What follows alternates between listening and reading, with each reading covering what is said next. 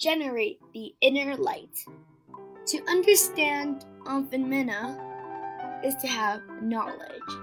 To know the principles behind phenomena is to have wisdom. With both knowledge and wisdom, one can make sound decisions when caught in difficult situations. Prajna is the insight into emptiness. To learn the law of non self and emptiness, one has to observe precepts and practice samadhi, and to reach prajna slowly. The Buddha practices both compassion and wisdom. He is compassionate but does not suffer as ordinary beings do.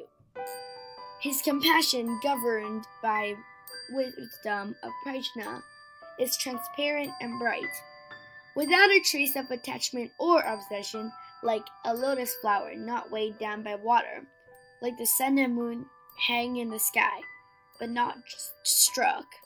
The Buddha says, All beings have the iterate wisdom as Tathagata does. However, due to delusion and obsession, they do not realize it. Human beings have both the seeds of virtue and the seeds of evil in their mind. They have both the Buddha nature and ignorance from beginningless time. For one aspect to prevail, outside environment is crucial. Therefore, surroundings are very important to our spiritual growth.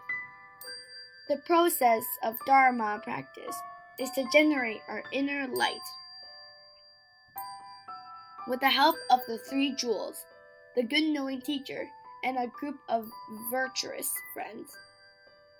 When compassion and wisdom grow stronger and stronger, darkness and afflictions will weaken little by little.